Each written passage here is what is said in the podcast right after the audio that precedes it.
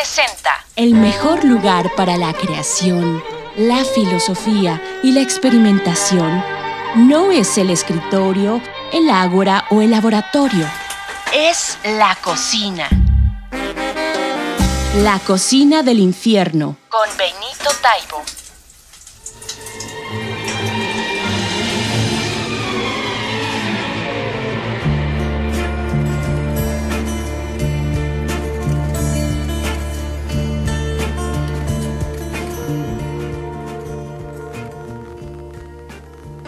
Cocina del infierno, capítulo 4. Pepe y Manolo ponen la sal. En la literatura universal hay montones de textos en los que se hace referencia directa o indirectamente a la comida.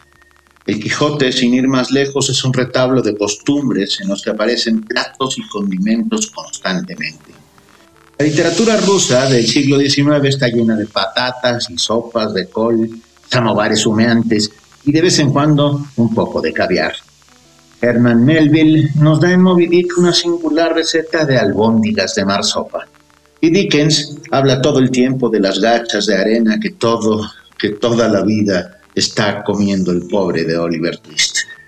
James Joyce comienza a prefigurar al personaje principal de su Ulises a partir de lo que come. Por cierto, cosas asquerosas. La comida, pues, está en la literatura en todos los rincones de la tierra.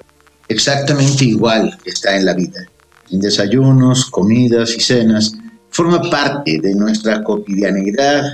Pero hay un autor especial del siglo XX, al cual quiero muchísimo, que convierte la comida en un personaje más, un personaje central e imprescindible. Me refiero al catalán Manolo Vázquez Montalbán. Goloso, inveterado, buen cocinero, autor de montones de novelas policíacas, poeta, ensayista, autor de una docena de imprescindibles libros, creador de un personaje mítico, el detective Pepe Carvalho. Un personaje muy singular, exagente de la CIA metido al oficio de investigar crímenes por encargo.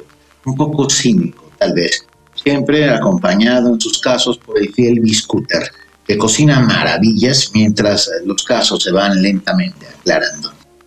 Dice Vázquez Montalbán en el prólogo de su libro Las recetas de Carvalho, porque hasta ahí llegó a hacer las recetas de, que aparecían en todas las novelas policíacas, que tuvo que escribir por aclamación de todos los que babeamos con la lectura de sus novelas y en las que la comida prodigiosa tiene un lugar preponderante. Dice, dice pues, Manuel Vázquez Montalbán, yo suelo plantear la cocina como una metáfora de la cultura.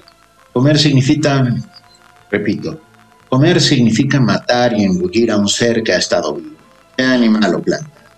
Si devoramos directamente al animal muerto o a la lechuga arrancada, se diría que somos unos salvajes.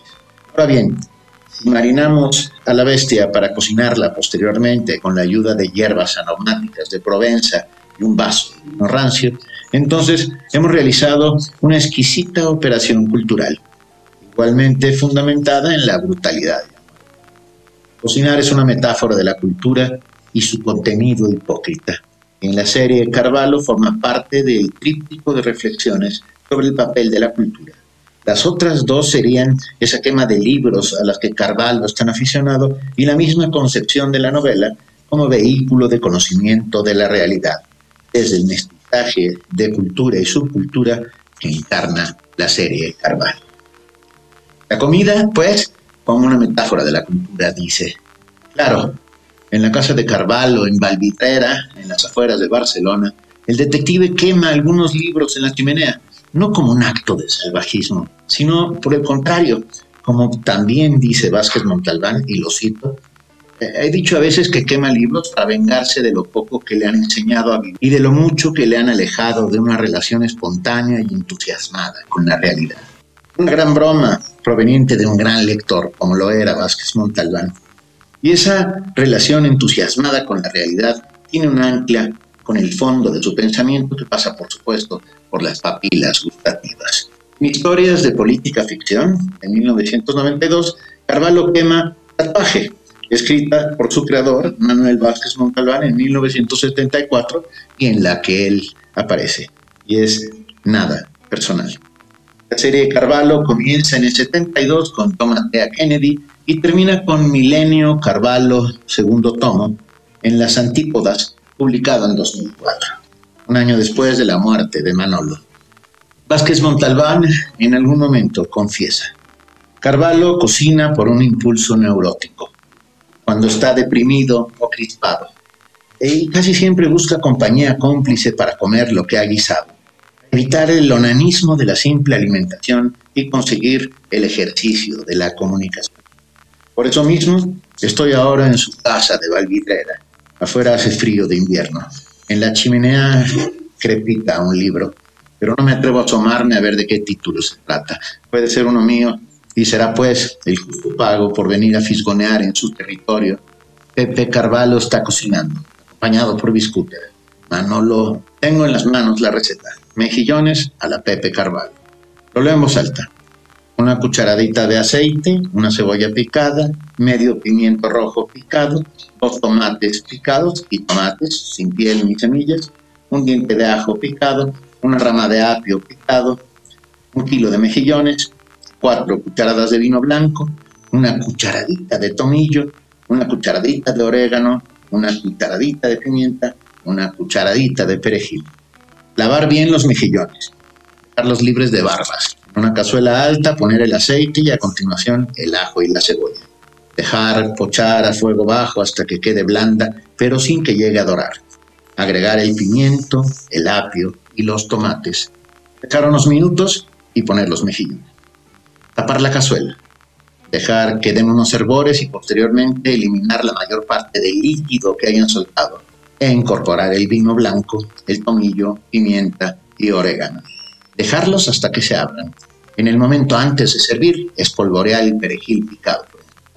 Vázquez Montalbán muere en Bangkok, en Tailandia, el 18 de octubre de 2003, dejándonos un importante legado como ensayista muy serio, eh, poeta, novelista, policiaco y 10 tomos de su Carvalho gastronómico, que yo atesoro y que me acompañan entre los que se encuentran La cocina de la harina y el cordero, la cocina del mestizaje, la cocina de los finisterres y la cocina del Mediterráneo y de la mediterraneidad. Pero confieso que yo me enamoré de él y de su personaje ambiguo y a veces disparatado en Los pájaros de Bangkok. Me están llamando a la mesa don Manolo y don Pepe. Nos oímos muy pronto en esta cocina del infierno. Los abrazo fuerte. Sueñen y comen todo lo que puedan.